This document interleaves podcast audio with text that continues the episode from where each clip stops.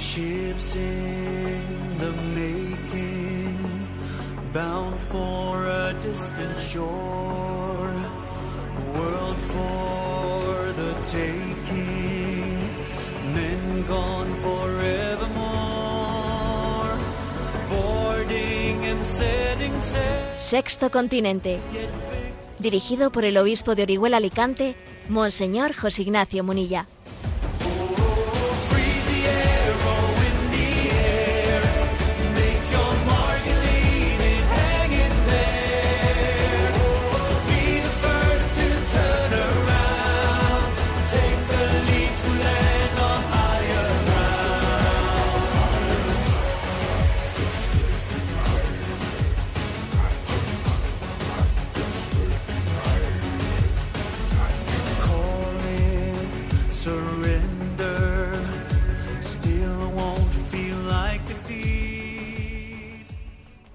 Un cordial saludo a todos los oyentes de Radio María. Un día más, con la gracia del Señor, nos disponemos a realizar este programa radiofónico llamado Sexto Continente, que lunes y viernes de 8 a 9 de la mañana, una hora menos en las Islas Canarias, realizamos aquí en directo en Radio María España.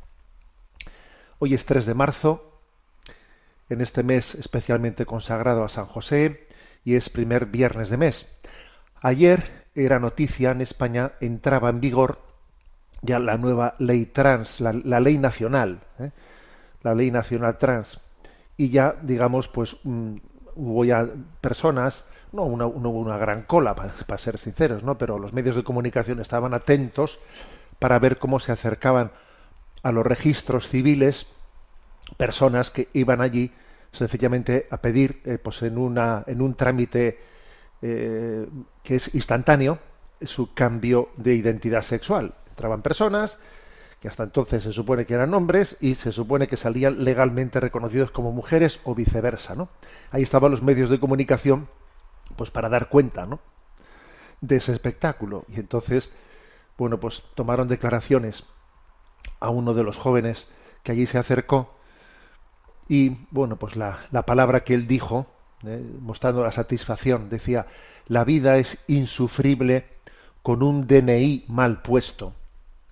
Es la palabra que dijo, ¿no? Pues este, este joven o esta joven, la palabra que dijo después de haber ido, haber inaugurado ¿no? la ley nacional eh, de trans en el, en el registro civil. La vida es insufrible con el DNI mal puesto. Obviamente este joven, sin duda alguna, eh, bastante tendrá con los, con todos los sufrimientos internos que tendrá y que tiene que llevar con ellos. Y sin duda tengo muy claro que, que desde luego no, no le conocemos, con toda probabilidad la culpabilidad que él pueda tener de este desastre es será muy limitada, sino lo, lo verdaderamente grave es el hecho de que se juegue con las heridas de la gente desde las ideologías, ¿eh? se juegue de esa manera, ¿no? Haciendo, dándoles una expectativa absolutamente falsa, ¿eh? para generar así unos apoyos ideológicos, ¿no? Y para mantenerse en el poder. No es cierto que porque hayas cambiado el carnet de identidad, ese sufrimiento, esa sensación que tienes de vida insufrible vaya a cambiar. No. El cambio del DNI que te han hecho no va a cambiar en absoluto eso. La vida es insufrible no porque el DNI esté, esté mal puesto. La vida es insufrible cuando vivimos, padecemos un dualismo antagónico entre cuerpo y alma porque la teoría de género está reeditando el más viejo dualismo entre cuerpo y alma, como si el cuerpo fuese la cárcel del alma y como si fuese una cárcel de la cual me tengo que desprender, ¿no? Para ser yo. Es el más viejo dualismo platónico. Es como ahora si estuviésemos en nombre de la modernidad volviendo a la caverna de Platón. Es el más viejo es muy difícil que haya errores no, novedosos. Los errores actuales no son sino reediciones de errores anteriores, ¿no? Lo cierto es que la libertad, la madurez, significa la integración lograda de la sexualidad en la persona y por ello significa la unidad interior del hombre, su ser corporal y su ser espiritual. La, la única libertad posible, la única madurez posible es la integración, es unificar ese siento, quiero, pienso, soy, integrar emociones, sentimientos, recuerdos, voluntades, entendimientos, ¿no? Pensar lo que se siente y sentir lo que se piensa, pensar lo que se hace y hacer lo que se piensa. Es esa unidad interior, unidad interior frente a, ese, esos dualismos que ahora, ¿no? pues, jugando con las heridas de la gente, se muestran como derechos. Convertir las heridas en derechos es jugar con la gente, jugar con la gente, jugar con sus heridas, ¿no? No es cierto que por cambiar el DNI, ¿no? De repente la vida se le vaya a dejar de resultar insufrible para este joven. Es, es falso, es una expectativa totalmente falsa. Estamos jugando con él. Lo cierto es que ¿quién le transmite a tantas personas que están sufriendo que, que necesitamos abordar nuestras heridas, sanar nuestras heridas interiores, ¿no? Y creo que hoy, que es el viernes, ¿no? Del Sagrado Corazón de Jesús, primer viernes de mes, en el que el corazón de Jesús es la imagen de la madurez humana. Jesús es la es nuestro referente es el modelo de la madurez humana en el que se integran todas las dimensiones, emociones, sentimientos, voluntad, entendimiento, nuestra memoria, allí está plenamente integrado, ¿no? En ese Cristo maduro que nos quiere también hacer partícipes de su madurez y de su libertad, porque el Señor ha venido a sanar nuestras heridas. Para eso las heridas tienen que ser mostradas, no, no, tienen que no tienen que disfrazarse de ideologías. Las heridas tienen que mostrarse de una manera transparente para que, para que el Señor pueda entrar ¿no? a sanarlas. No juguemos con la gente, estamos jugando con las, heridas, eso que es algo verdaderamente grave, es jugar con el sufrimiento de la gente desde postulados ideológicos. ¿no? Eso fue la inauguración. Bueno, inauguración, no, no tan inauguración, porque ayer, vamos a ser claros, ¿eh?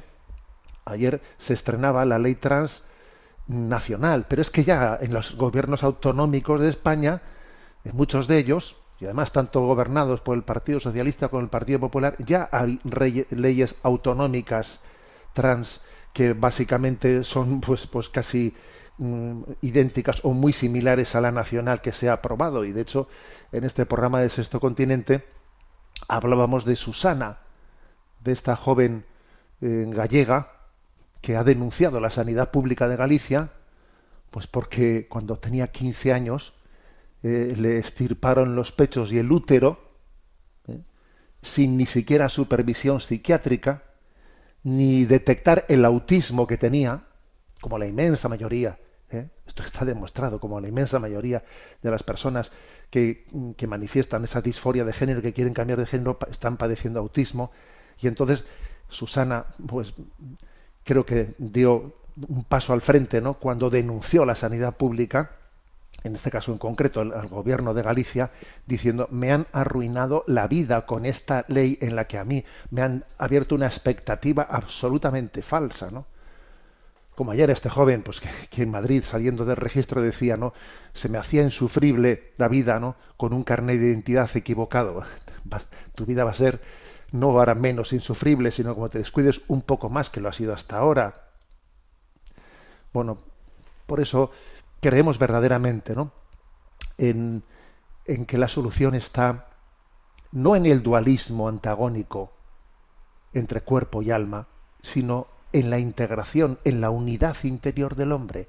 Y para poder lograr la unidad interior del hombre hay que sanar nuestras heridas, nuestras heridas, que algunas son psicológicas, otras psiquiátricas, otras son espirituales, otras son morales, otras son familiares, pero, pero es que claro, es que el hombre tiene todas esas dimensiones en su interior y todas ellas tienen que ser abordadas conjuntamente, conjuntamente.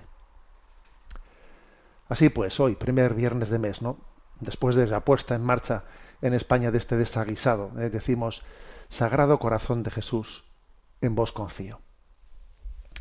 Sexto Continente es un programa que tiene interacción con los que sois usuarios de redes sociales, en Instagram y en Twitter a través de la cuenta arroba obispo munilla, eh, con los que sois usuarios de Facebook a través del muro que lleva mi nombre personal de José Ignacio Munilla.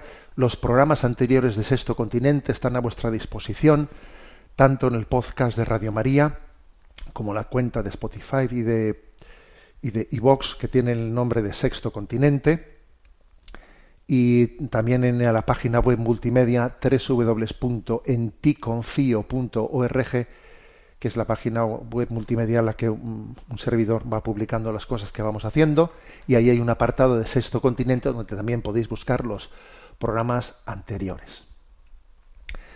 Bien, vamos adelante en la andadura de este programa. Decir una cosa, decir que, que esta, este momento de crisis tan álgido, eh, tan álgido que estamos viviendo, no, no, no, está aconteciendo únicamente en España, ¿no? Estados Unidos, pues es un país emblemático en el que esta, esta gran batalla de identidad al final, fijaros bien, el, el, el, momento, o sea, el, el pico, este, este momento máximo álgido de crisis ha llegado a la, a la crisis de quién soy yo, de la propia identidad, ¿no? Ya es no saber, no saber dar razón de mí mismo, ¿no? Claro, cuando el hombre es curioso, ¿no? Todo esto comenzó con una crisis de, en el fondo, de secularización, de dar la espalda a Dios. Y es que cuando rechazamos a Dios no queda ni el hombre, no queda ni el hombre ni la mujer, no queda, no queda el yo, no queda la persona humana, ¿no? Dar la espalda a Dios es, en el fondo, ver únicamente mi propia sombra. Bien, pero decía que esta batalla, esta batalla cultural, esta, este momento que estamos viviendo, en algunos creo que es interesante ver internacionalmente, a nivel internacional, qué cosas están aconteciendo. ¿no? Y hay dos noticias de esta semana en Estados Unidos, en, en lo que supone ¿no? pues toda esta crisis generada por las leyes trans, que creo que merece la pena compartir, para que veamos que hay una batalla cultural abierta y que no hay que tirar la toalla, hay que dar una batalla cultural. La primera la ha dado una joven, una joven de una, un, de una universidad que se llama eh, Raile Gaines, eh, que pues es, ella es nadadora en, la, en su universidad pues de, del estilo de nadadores de, de, estilo mariposa y ella bueno pues eh, aprovechando eh, que, que, se, que se estaba celebrando pues una presentación pública de un proyecto de ley de igualdad en el deporte femenino etcétera etcétera tuvo una valentía muy grande esta joven Raile es, ella, ella ha sido 12 veces campeona universitaria en natación ¿eh? Tenía pues digamos un ranking de las mejores nadadoras eh, pues en su universidad etcétera. Entonces aprovechando eh, esa presentación de su proyecto bueno allí como había un momento en que se podía tener intervenciones cogió el micrófono cogió el micrófono y denunció mm, lo que había sucedido eh, pues el año pasado hace un año cuando resulta que a ellas se les eh, se, les obligó a tener que competir pues con un hombre que había realizado una transición de sexo y entonces era un hombre además eh, muy corpulento de un metro noventa y tres de altura, 1,93 de altura, un hombre Tomás que pasó a llamarse Lía Tomás, que entonces compitió con las nadadoras y claro, no solo las, las superó, sino que además batió récords mundiales de natación femenina. Entonces de repente un transexual se pone a nadar en la competición femenina y bate los récords mundiales de natación femenina. A ver, señores, ¿nos imaginamos lo que es eso? Entonces, claro, pues esta nadadora eh, cogió el micrófono y dijo, esto aquí ha sucedido, ¿no? Y entonces además contó una anécdota que es que resulta que en, en, en el estilo mariposa, pues ella compitió con este, ¿no? con este hombre, ahora que se hace llamar Lía Thomas, y en la categoría de 200 eh, metros libres resultó que los dos empataron hasta en la centésima de segundo, hasta la centésima de segundo, no quedaba claro quién de los dos había sido primero, o, esta, o esta joven, o ese, o ese hombre que se, que se hacía llamar mujer actualmente, no hasta la centésima de segundo, pero en ese momento pues se le, dije, se le dijo a ella que el, que el premio se le tenía que entregar al transexual y no a ella, ¿eh? pues porque era un momento histórico en el que pues eh, no, no, se podía entender que no se le diese a él y entonces le dieron el premio a él y ahí se quedó ella y, y todo el resto, claro, de las nadadoras, diciendo ella, bueno, que se han visto obligadas a competir, o sea, a compartir el vestuario con este hombre y que nadie les ha pedido ningún tipo de consentimiento. Ella denunció allí públicamente la violación de la privacidad de ellas, que se han sentido avergonzadas, incomodadas, violentadas, hasta traumatizadas por esta situación.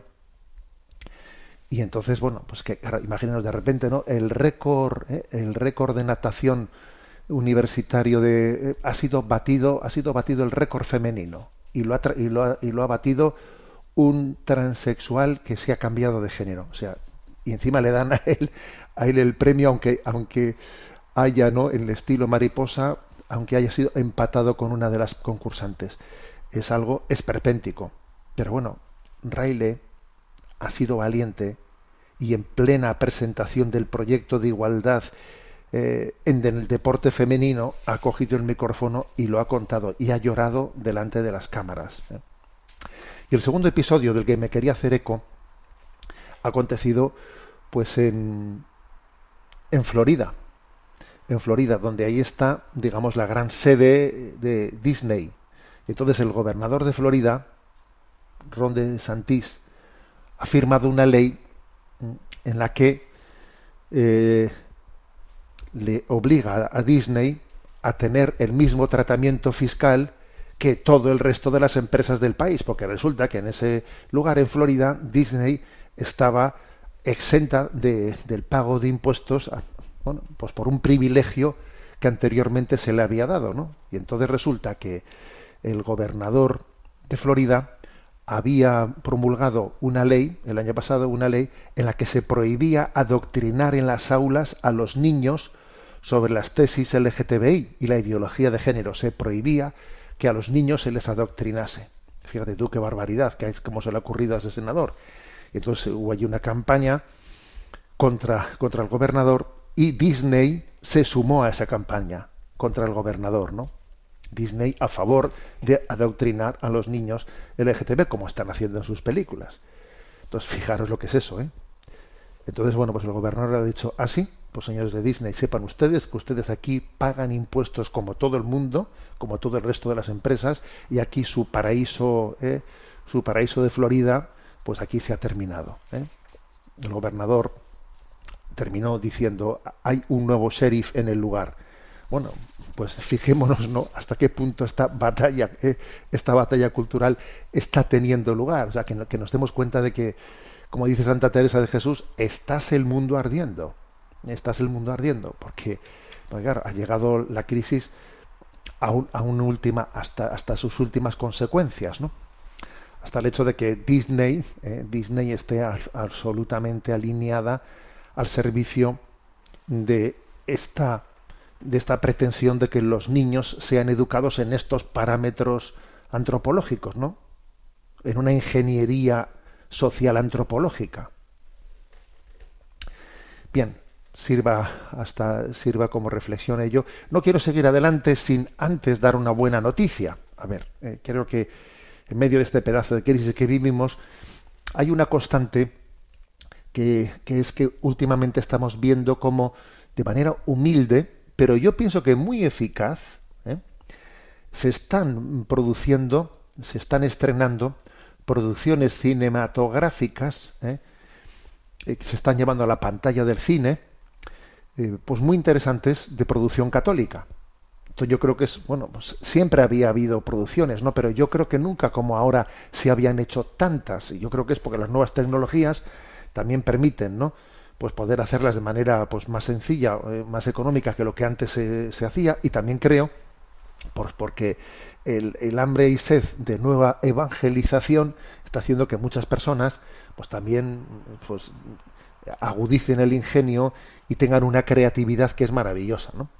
Bueno, entonces, quiero dar noticia de algunas de ellas, pero hoy en concreto voy a dar noticia de una, ¿eh?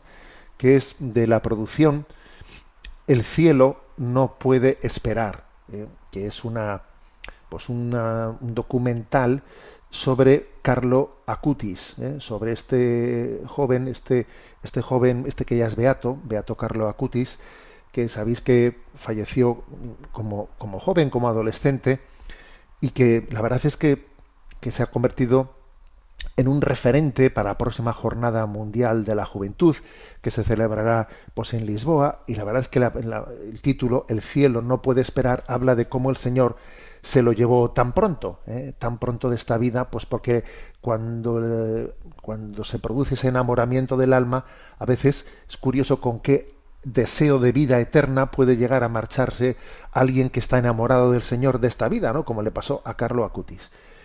Bueno, y entonces decir que se ha estrenado muy recientemente en España, el 24 de febrero llegó a los cines en España, que ha tenido una muy buena acogida, pero es que también hay que decir que se estrena hoy en las salas de Colombia y de México, y el día 9 también en otros países de Centroamérica, y el 16 en Perú, y el 17 en Estados Unidos, ¿no? Entonces, bueno, pues está recién estrenado en España y este mes de marzo pues va a ser también su estreno en muchos lugares. Yo sobre todo, pues a la hora de animar, ¿no? A, a también a conocer esta nueva producción de El cielo no puede esperar, me quiero hacer eco de una famosa frase que es de las que más se suele repetir de Carlo, de Carlo Acutis, es la que dice, todos nacen originales, pero muchos mueren como fotocopias. Esta expresión de este joven, ¿eh? esta expresión de este joven, eh, yo creo que es para nosotros un aguijón, es una llamada a que vivamos cada uno de nosotros la autenticidad de buscar lo que Dios quiere de nosotros. A ver, Dios tiene un proyecto personal para cada uno de nosotros, para cada uno de los que me estáis escuchando. Y, tenemos que irlo descubriendo. Entonces, ponernos en presencia de Dios y decir, Señor, ¿qué quieres de mí? Voy a buscar tu voluntad. Todos nacen originales, pero muchos mueren como fotocopias. ¿Por qué mueren como fotocopias muchos? Porque en vez de ponerse delante de Dios a ver qué es lo que Dios quiere de mí, empiezas un poco a, a fijarte pues en falsos modelos, en falsos ídolos, tienes falsos referentes, en vez de tener a Dios como, como el referente de tu vida, como mm, hacer del Evangelio pues tu, tu, tu santo y seña, empiezas, ¿no? Empiezas a poner tus ojos en, en deformaciones, ¿no? En lo que no es tu, tu, tu vocación. ¿eh? Te estás distrayendo de- de- del designio de Dios para ti, ¿no? Por eso, yo creo que acudir ¿no? a ver esta, esta producción cinematográfica, El cielo no puede esperar. Una- distintos testimonios de cómo Carlo Acutis ha cambiado la vida de, de las personas que allí son entrevistadas, pues es una, llamada a que cada uno descubramos nuestro itinerario particular y personal. Bien, vamos adelante y quiero, quiero que tengamos ahora en este momento nuestro momento Chesterton, ¿eh? que vamos poco a poco aquí descifrando los aforismos de Chesterton. Ya no nos faltan muchos, ¿eh? estamos ya en la V, porque esto va de la A a la Z, y estamos en la V y vamos a, a reflejar a ver qué tipo de reflexiones hizo Chesterton con respecto a la verdad, ¿eh? a la verdad. Bueno, voy a ello. He elegido una serie de, de citas suyas, de citas sobre la verdad que yo creo que nos van a ayudar a pensar, ¿no? Desde esa intuición de Chesterton tan aguda. En primer lugar, la importancia de fundar el concepto de verdad teológicamente o metafísicamente. ¿eh? Porque si tú te pones a hablar de la verdad únicamente desde el punto de vista moral, ¿eh? desde el punto de vista político, eh, mm, sociológico, mm, no. Lo primero para que las cosas estén bien construidas es fundar el concepto de la verdad, primero teológicamente, no metafísicamente. Entonces, un par de expresiones que me han encantado, me han encantado. Dice una, solamente puedes hallar la verdad con la lógica si ya la hallaste sin ella. ¿Eh? O sea, a ver, la verdad, la verdad, nosotros pensamos, no, tiene que ser una cosa lógica, demostrable, ya, pero antes solamente podrás ¿eh? encontrar esa, la verdad con, sirviéndote de la lógica, si antes la hallaste ya más allá de la lógica, ¿no? Que es en el fondo el concepto, el concepto teológico, el concepto metafísico, ¿eh? que, que está por encima de la lógica. ¿eh? Claro, claro que eh, existen razones para fundar, para fundar la existencia de, Dios, pero digamos que no es la lógica la que demuestra a Dios, sino que es Dios el que da a luz la lógica. Entonces, interesante esta expresión. Solamente puedes hallar la verdad con la lógica si ya la hallaste sin ella, si te encontraste con que tiene que haber una verdad absoluta y plena en la vida, ¿eh? que es la, partir de la verdad de la existencia. ¿eh? Soy lo que soy porque mi vida ha sido dada, me ha sido dada, y hay un ser absoluto que es el que funda la existencia. Bueno, también otra expresión muy curiosa que dice, la verdad, en el sentido de justicia absoluta, es algo que los tontos buscan en la historia y los sabios en el juicio final. Dice, Chesterton, dice, a ver, la verdad en el sentido absoluto no la busques en la historia, tienes que buscarla en el juicio final. Porque en el sentido absoluto la verdad no la vas a encontrar en la historia. En la historia de la humanidad vas a ver realizaciones parciales de la verdad. En el sentido pleno y absoluto de la palabra, la verdad la vas a encontrar en el juicio final. Mira para adelante y no mires para atrás, porque te vas a, porque te vas a perder en la historia, ¿no? Bueno. Luego podríamos hablar de. Hay otras citas de Chesterton que hablan más sobre la, las características de la verdad. Y una cita que me parece genial dice: La verdad es como. Dice: La verdad es un imán con poder de atracción y con poder de repulsión. Curioso esto. ¿eh? La verdad es un imán con poder de atracción y con poder de repulsión. Sí, tiene poder de atracción porque en nosotros, ¿eh? en nosotros hay una, yo creo que una vocación a la verdad. Hemos nacido para la verdad. ¿eh? Entonces nos atrae, nos atrae, ¿no? No, no hemos nacido para vivir en mentira no, no, hemos nacido para la verdad, ¿no? no nos atrae. Pero también tiene poder de repulsión ¿eh? a todo aquel eh, que, que, no busque, o sea, que no vaya con conciencia transparente, a todo aquel que, que en su conciencia tenga otros intereses que no sean estrictamente la búsqueda de la verdad, le va a repeler, le va a repeler y se va a poner a la defensiva. ¿eh? Entonces, la, verdad es un imán con poder de atracción y con poder de repulsión. ¿Mm? A los que no tengan un corazón transparente les va a repeler. Y dice, dice también, la verdad completa está generalmente aliada con la virtud. La media verdad es siempre aliada de algún vicio. Bueno, esto yo creo que lo entendemos más, más fácilmente, ¿no? O sea, la verdad, la verdad y la virtud van de la mano.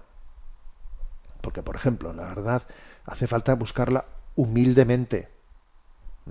Hace falta buscarla con valentía, con perseverancia. O sea, es decir, todas las. se necesita ir de la mano de la virtud para ir a la verdad, ¿no? Mientras que cuando hay medias verdades, con toda seguridad es que hay algún vicio algún vicio por medio que estamos queriendo mm, justificar. Si hay medias verdades, eso es un signo de que hay un vicio que tú estás queriendo salvar, que es tu vanidad, eh, que puede ser tu envidia, que puede ser tu afán de dinero, tu sensualidad, o sea, lo que sea. Pero si hay medias verdades, ya te digo yo que ahí tienes tú un topo metido dentro que es un vicio que estás justificando. ¿eh? Bueno, otras, eh, otras expresiones, otras citas de Chesterton se centran más en las deformaciones de la verdad, en cómo la, se tiende a deformar la, la verdad. Por ejemplo, esta que me parece genial.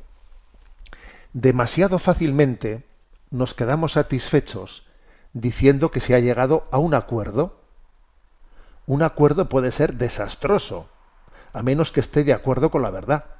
¿eh? Es decir, está aquí desenmascarando eh, en esta cita Chesterton, pues esa especie de, eh, pues, de falso ideal que es no lo importante, lo importante es el acuerdo, un acuerdo entre todos, sentémonos y lleguemos a un acuerdo. Bueno, a ver, un acuerdo, el acuerdo, el acuerdo será casi mm, pues perverso si no se funda la verdad. Un acuerdo fundado en la mentira es que es peor que haya acuerdo. A ver, si el acuerdo va a ser en la mentira, mm, es, vamos, es, es y con mucho preferible que no exista acuerdo, porque un acuerdo en la mentira pues nos deja atrapados en ella. Luego, digamos, el ideal no es el acuerdo, sino el acuerdo en la verdad. Es, obvio lo que estoy diciendo, ¿no? Es que fijaros, hoy en día, ¿no? Pues hasta qué punto algo tan obvio como esto es que no, no, sé, no parece que nadie lo mente, ¿no? O sea, los acuerdos, lleguemos a un acuerdo, sí, sí, un acuerdo la verdad. Mm, Continúa otra expresión diciendo, ¿no? Los que abandonan la tradición de la verdad no escapan hacia la libertad, escapan hacia la moda. Claro, o sea, el que se escapa de la verdad no se escapa hacia la libertad. No, yo no quiero que... Es que la verdad me aprisiona mucho. ¿eh? Me claro, el hecho de que aquí hay una verdad objetiva a la que yo me tengo que... ¿eh? Yo me tengo que adecuar a una verdad objetiva. Eso me quita libertad.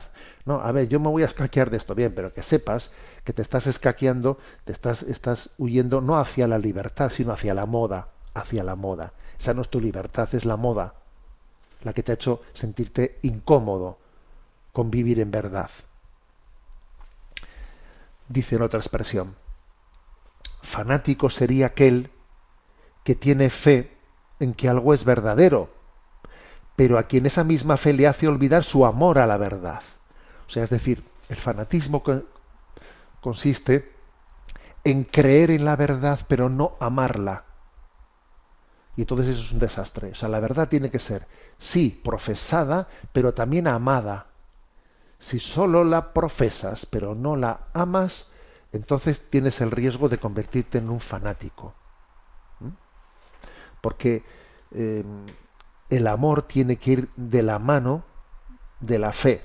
Fe y amor van de la mano. De lo contrario, una fe sin amor se convierte en fanática. Para apuntalar esto, hay otra cita que dice, el hereje, que también es fanático, no es un hombre que ame demasiado la verdad. Nadie puede amar demasiado la verdad. El hereje es un hombre que ama su verdad más que la verdad misma.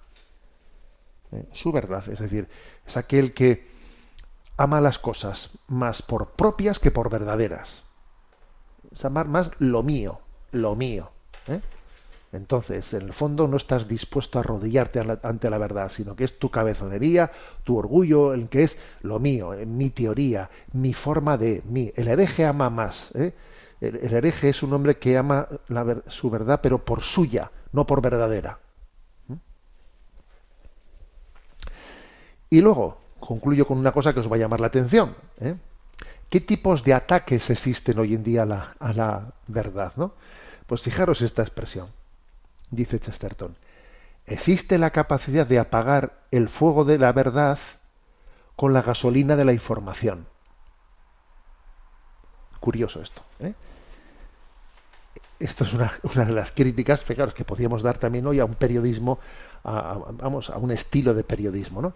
Existe la capacidad de apagar el fuego de la verdad con la gasolina de la información. ¿Por qué? Porque tú la, la- información la puedes utilizar dan- da- dando datos, datos, datos, datos, ¿no? que en el fondo están ocultando mm, la verdad de la verdad de fondo. Puedes dar datos que sean que te están despistando, te están despistando. Puede haber un cúmulo de datos que no están poniendo el centro en la en lo sustancial. Es un fuego de artificio para distraerte de lo sustancial. ¿Eh? Y esto es muy típico, pues a ver hoy de qué hablamos, qué, informaciones damos para distraer a la opinión pública de, de esta cuestión. Venga, hablamos aquí, sacamos datos y datos y con esto, venga, entretenemos a la opinión pública. Entonces, repito la expresión ¿eh? de Chesterton, existe la capacidad de apagar el fuego de la verdad con la gasolina de la información. Madre mía, vaya expresión de Chesterton. Que esto, repito, es en cada momento dice, a ver, echa mano, sácame, sácame eh, informaciones, sácame noticias como sea, que tenemos que tenemos que distraer la atención, la opinión pública mm, y, y, mantenerla entretenida con cosas. Venga, algún escándalo amoroso, alguna tontería por ahí, sácame, porque tenemos que distraer la opinión pública de lo que está pasando. ¿eh? De lo que está pasando, pues por ejemplo, pues, pues en España, con, tantas cosas ahora mismo, con todos los desastres de la aplicación de la ley sí, o con la ley trans, o lo que sea. Venga, vamos a intentar sacar aquí noticias. Esto, repito la expresión, existe la capacidad de apagar el fuego de la verdad con la gasolina de la información. Y entonces, ¿no? Apuntala esta expresión Chesterton con otra que dice, los hechos, los hechos. ¿Cómo oscurecen los hechos la verdad? Los hechos apuntan en todas las direcciones, como las ramas de, un árbol. Únicamente es la vida del árbol la que ofrece unidad y la que se eleva. Fijaros en esto, ¿eh? es más o menos lo mismo que lo anterior. O sea, que exista un, un periodismo, ¿no? O que, que diga, bueno, aquí hechos, hechos, hechos. Bueno, hechos, primero a ver cómo los cuentas, ¿no? Pero dice, pueden ser utilizados los hechos para oscurecer la verdad. Dice, los hechos apuntan en todas las direcciones como las ramas de un árbol. ¿eh? En, el fondo, según cómo los cuentes, con qué intencionalidad estén siendo utilizados los hechos, ¿eh? te están distrayendo de lo sustancial. ¿eh? Únicamente es, es- es el tronco del árbol el que te ofrece unidad para tener una lectura de lo que está ocurriendo en la historia. Y a veces, para que no hagas esa lectura de lo sustancial de lo que acontece en la historia, se están utilizando, se están utilizando pues muchas informaciones o hechos para que tú te disperses en todas las direcciones, ¿no? Para que te disperses y no termines de entender mm, cuál es lo troncal, lo sustancial, ¿no? Lo que está en juego fundamentalmente en nuestra vida, ¿no? Que obviamente lo que es lo, fundamental y lo sustancial es que el hombre sin Dios se autodestruye. Eso es lo sustancial. ¿eh? Bueno, hoy es primer viernes de mes ¿eh?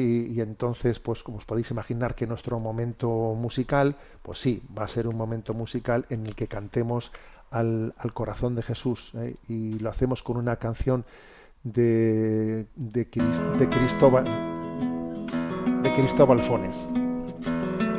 Canción al corazón de Jesús.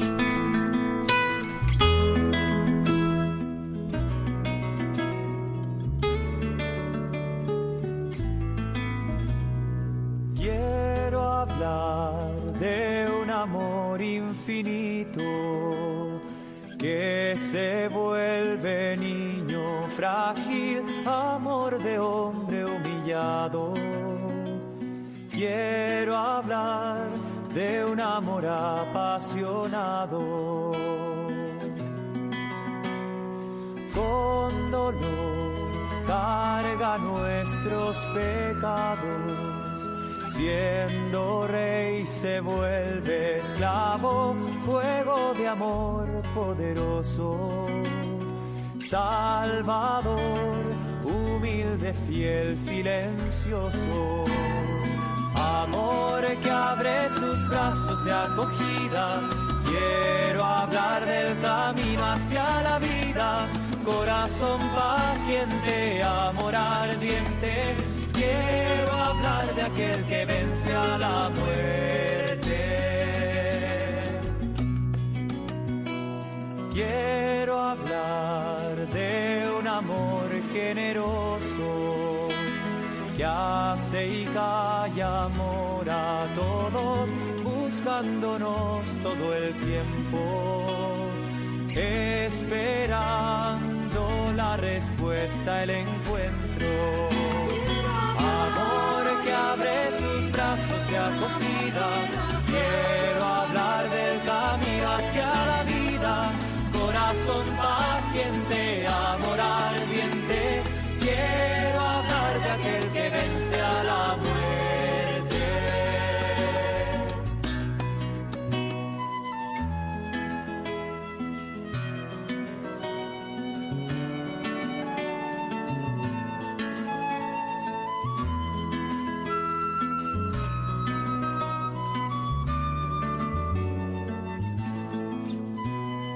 Quiero hablar de un amor diferente, misterioso, inclaudicable, amor que vence la cruz. Quiero hablar del corazón de Jesús. Amor que abre sus brazos de acogida. Quiero hablar del Corazón paciente, amor ardiente. Quiero hablar de aquel que vence a la muerte. Amor que abre sus brazos de acogida.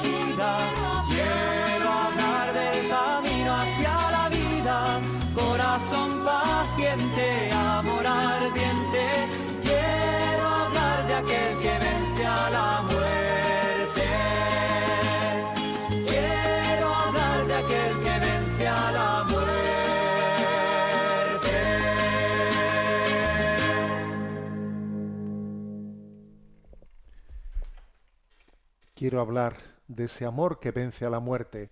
Ese amor que vence a la muerte es el Sagrado Corazón de Jesús, que hoy celebramos especialmente en este, en este primer viernes de mes. Vamos adelante en esta andadura de Sexto Continente y vamos a atender las preguntas que nos han llegado de los oyentes, las preguntas que llegan al correo electrónico sextocontinente arroba radiomaria.es. Repito, sextocontinente arroba radiomaria.es. Escribe la- Leandre, dice... eh, ah, perdón, Leandra Avellaneda desde Barcelona. Mm, buenas, monseñor. Tengo una pregunta que hacerle y es la siguiente. Yo me he hecho donante del cuerpo a la ciencia y quisiera saber qué opina la Iglesia sobre ello, ya que no hay ceremonia religiosa al tener que llamar nada más morir para que recojan el cuerpo y después de todo lo que le hagan se incinera, pero es en un horno no individual y las cenizas se eliminan, es decir, que no te las entregan. También quisiera, si no es mucho pedir, que hiciera oración por mí, ya que desde hace más de treinta años he estado apartado de Dios y hace como dos meses he empezado a ir a misa, leer diversos libros católicos, así como la Biblia y el Catecismo de la Iglesia Católica, el cual voy siguiendo con el libro y sus audios. De hecho, la Biblia ya la leí entera hará unos cuatro años. Me confesé hace dieciocho días, pero aún me siento sucio por dentro, pues la confesión no fue muy extensa y parece imposible que Dios me pueda perdonar. Así y todo, comulgué y pedí de nuevo a Dios, al recibir la sagrada forma, que me perdonara. Espero que me pueda responder y ayudar. Que Dios le bendiga. Bueno, lo primero también, Leandre, pues dar gracias a Dios ¿eh? por la misericordia también que ha tenido contigo, que tiene con todos nosotros y cómo sale al encuentro de nuestra vida, ¿no? Y algunas, bueno, a raíz de lo que dices, algunas cosas que se me ocurren, ¿eh? Algunas cosas. Primero, que tu encuentro con Dios, que tu, en- que tu conversión es reciente, ¿eh? es reciente. Y entonces ahora uno tiene que tener un poco de paciencia consigo mismo y tiene que consolidarla. Tiene que consolidarla porque tú me dices, no, pues que hace dos meses has, mm, bueno, pues comenzado una vida sacramental, has empezado a leer, leer el catecismo de la Iglesia Católica, tal, maravilloso, me explico, maravilloso. Pero claro, es normal que cuando uno después de tantos años de alejamiento, etcétera, ¿no? reemprende una vida sacramental, una vida de formación, pues no, no debe de pretender solucionarlo todo, ¿eh? todo en los primeros días. ¿eh? Yo, por ejemplo, pues te aconsejaría, ¿no? Pues que eso, esa decisión de donar el cuerpo a la ciencia, etcétera, bueno, pues a ver, tendrás más tiempo también para, para poder hacerlo ¿eh? en el futuro. Estás en un primer momento de tu conversión, igual ahora hay que consolidarla y no estar, mm, digamos, abordando una cuestión como esta en este primer momento. Sí es cierto que puedo decirte que la Iglesia no repudia ¿eh? el que alguien haga una donación de su cuerpo a la ciencia. De hecho, incluso ha habido, ha habido pues eh, santos o eh, personas que están en camino de la santidad que habían donado su cuerpo a la ciencia y que des- cuando comienza pues el proceso de beatificación a veces pues para para que sus restos sean enterrados pues, de una pues, con una especial sacralidad para que sean venerados, porque va a ser beatificado, lo que sea, han sido requeridos a la ciencia y se han entregado. O sea, quiere decir que no era inmoral, obviamente, el que, el que alguien hubiese entregado su cuerpo a la ciencia para la investigación, ¿eh? para la investigación. Ahora bien, no, no me suena bien, no me suena bien el que ese lugar en el que has hablado de que el cuerpo se entregue a la ciencia no garantice el que después de haber hecho la investigación con el cuerpo, etcétera, entreguen entreguen eh, pues en las cenizas del cuerpo una vez incinerado a los familiares. A mí me parece que sería que es un gesto, es un gesto de, de respeto el que y además yo creo que es una deferencia ¿no? con la generosidad que ha tenido alguien de entregar su cuerpo a la ciencia oye después de que hayan hecho todas las investigaciones e incineren finalmente los restos del cuerpo pues que se lo entreguen a la familia no a mí me parece que ese entregar las cenizas a la familia sería un gesto de deferencia que yo creo que eso se puede pedir no que eso se puede pedir. Aun y todo obviamente en eso el hecho de que esas cenizas eh, pues pues no, no se entreguen en ello en ello no no, es un elemento dirimente para, para, la moralidad o inmoralidad, pero yo creo que eso se puede pedir. En cualquier caso, mi consejo, no precipitarse, porque cuando uno está en un primer momento en su vida, en su conversión, necesita reposar las cosas, ¿eh? necesita reposarlas. Entonces ahora es muy importante reposar esa conversión y tomarse, y tomarse un tiempo en la vida, un tiempo en la vida de consolidación de cosas, ¿no? en, el que no nos, eh, no nos demos pie. A pretender ahora, ¿no? De repente, eh, pues tomar, eh, verlo todo claro en el primer momento, con pausa. Eh, por otra parte, esa sensación de que uno llevaba muchísimo tiempo sin confesarse y entonces, mm, después de que me he confesado, claro, he abierto mi conciencia, he contado pues todos mis pecados, pero, pero me sigo sintiendo sucio, o sea, no me siento, a ver, yo creo que no hay que proceder en esta vida por las sensaciones por las sensaciones. Creo que has hecho muy bien, tal y como tú dices. Bueno, yo eh, recibo, ¿no? Recibo la Sagrada Comunión después de haberme confesado, pidiendo en la propia Sagrada Comunión ser purificado, porque es verdad que la Iglesia nos pide comulgar en gracia de Dios, pero también nos dice que la comunión es fuente de purificación de nuestros pecados. Las dos cosas son verdad. ¿eh? Con lo cual yo diría, haces bien en no dejarte llevar de, las autopercepciones desde tus sentimientos. Es que no me, me hubiese gustado tener como después de mi confesión eh, pues una sensación, ¿eh? una sensación emocional dentro de mí en la que mm, pues eh, el dolor que tengo o la rabia que tengo pues por todos los pecados que cometí en mi vida se hubiese disipado completamente y veo que eso permanece en mí. A ver, no le demos tanta importancia a las emociones Estamos en una cultura demasiado emocional.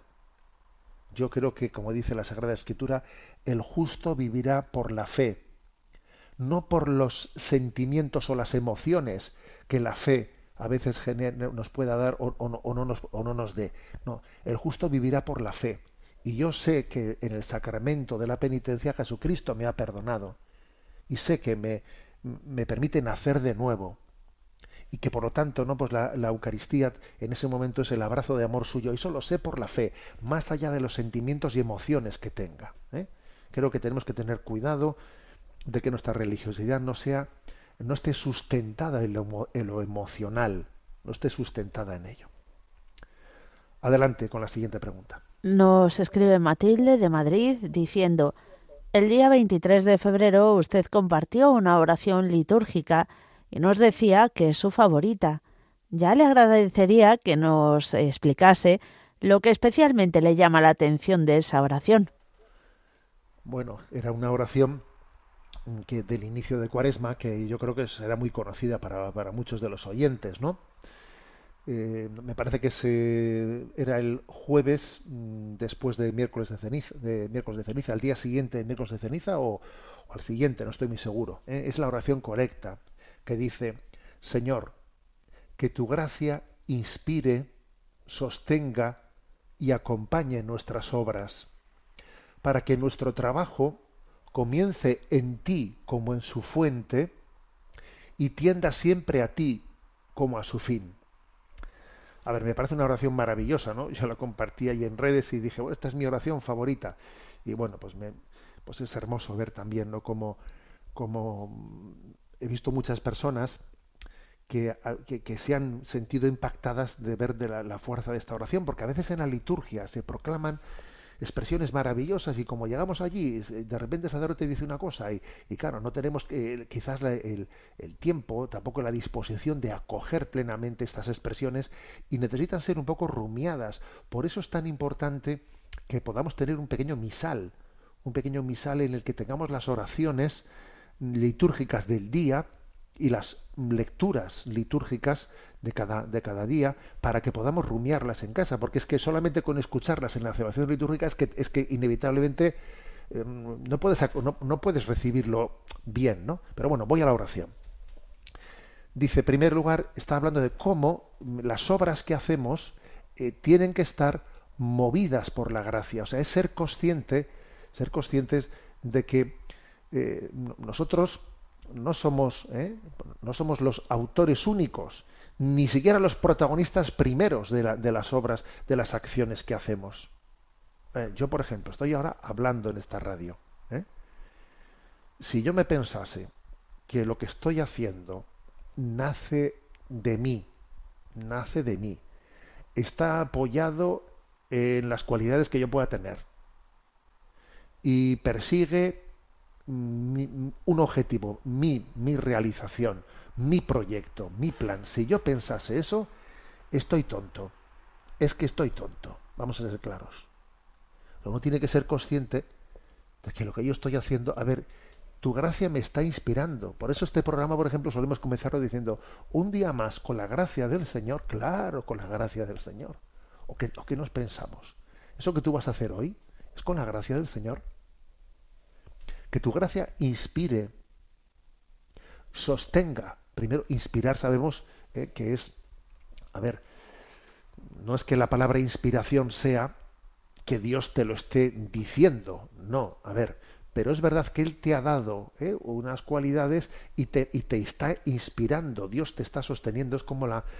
Bueno, siempre hay que utilizar alguna imagen, porque si no nos quedamos cortos, ¿no? Es como esa madre, esa madre que coge los deditos de su niño pequeño que tiene el lápiz en la mano y entonces, claro, el niño sostiene el lápiz en la mano, pero a veces, al mismo tiempo los dedos de la madre tienen por encima ¿no? los dedos del niño y hay entre, eh, entre el lápiz, entre los dedos del niño y los dedos de la madre que están sobre los dedos del niño, ahí vamos escribiendo. Bueno, es una, es una imagen, es una imagen, ¿no?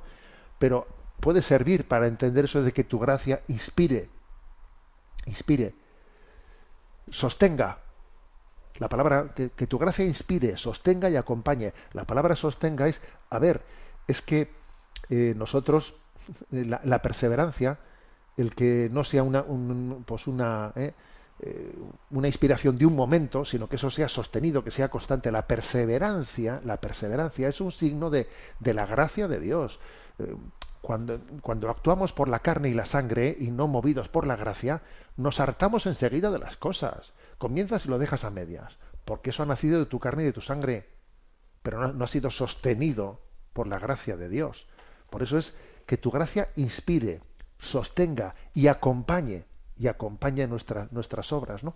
Es decir, que yo no es que al principio invoque al Espíritu Santo y ahora tiro para adelante yo solo. No.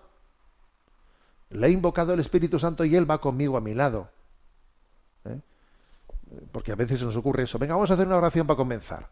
Hacemos una oración para comenzar y luego como si ya, ya hemos bendecido la cosa y ya tiro para adelante ya sin Él, ¿no? No.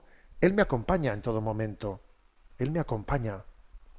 Que tu gracia inspire, sostenga y acompañe nuestras obras, para que todo nuestro trabajo comience en ti como en su fuente y tienda siempre a ti como a su fin. A ver, yo cuánto hago, tiene su última fuente en Dios. Dios obra en el mundo. Dios obra. Dios lleva adelante la obra, la obra del mundo, ¿no? sirviéndose de nosotros en la medida en que, en que somos, somos dóciles a sus inspiraciones. Si, si tú le dejas hacer, si tú le dejas hacer, Dios llevará adelante la obra de transformación y de santificación del mundo que tiene en él su fuente, que tiene en él su fuente. Sin anular nuestra libertad, que eso, es, que eso es impresionante, ¿no? O sea, Dios hace su obra de salvación a través nuestro, de manera que es obra de salvación suya y también nuestra. Al mismo tiempo, la, la obra que hacemos es humana y es divina. O sea, Dios es capaz de actuar en, en la libertad del hombre sin anular la libertad del hombre. Es impresionante esto. Esto que yo pues estoy haciendo hoy es, es mío y es de Dios. Y Dios sostiene el que yo pueda hacerlo. ¿eh? Repito, ¿no? Para que nuestro trabajo comience en ti como en su fuente y tienda siempre a ti como a su fin. Porque, porque nuestra vida, nuestro trabajo es para mayor gloria de Dios. Para mayor gloria de Dios. ¿Tú, tú para quién vendimias? ¿Tú para quién trabajas? ¿Para la gloria de Dios o por, o por la vanagloria? ¿O sirviendo a la gloria de, de los falsos ídolos de este mundo? ¿Eh? Entonces, todo para gloria de Dios. Uno tiene que examinarse si está buscando otros, otros fines bastardos, si tiene fines ocultos en su vida. Porque como tengas fines ocultos, tienes un polizón dentro de ti. Es como quien tiene un polizón dentro y no se está dando cuenta que ese polizón se te ha metido dentro y te está gobernando la vida. Y tú piensas que las cosas las haces para la gloria de Dios, pero ahí tienes un polizón que es el de yo que sé, pues el de la vanidad, el de esto y lo otro, que te cambia el rumbo de tu vida. ¿eh? Entonces, bueno, pues concluyo con, con esto de que, de que nuestra vida tiene como fin la gloria de Dios. Por eso me parece una oración magnífica, ¿no? Una oración impresionante. Y la compartí en redes ese día, ¿no? El 23 de febrero. Termino con ella y os doy la bendición.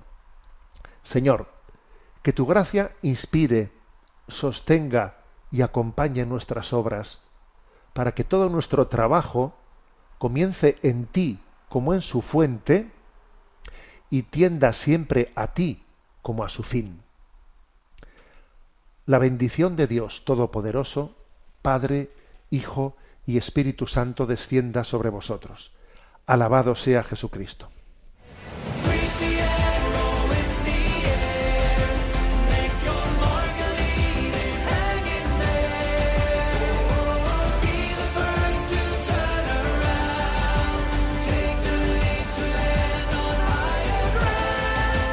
Finaliza en Radio María, Sexto Continente, dirigido por el obispo de Orihuela Alicante, Monseñor José Ignacio Munilla.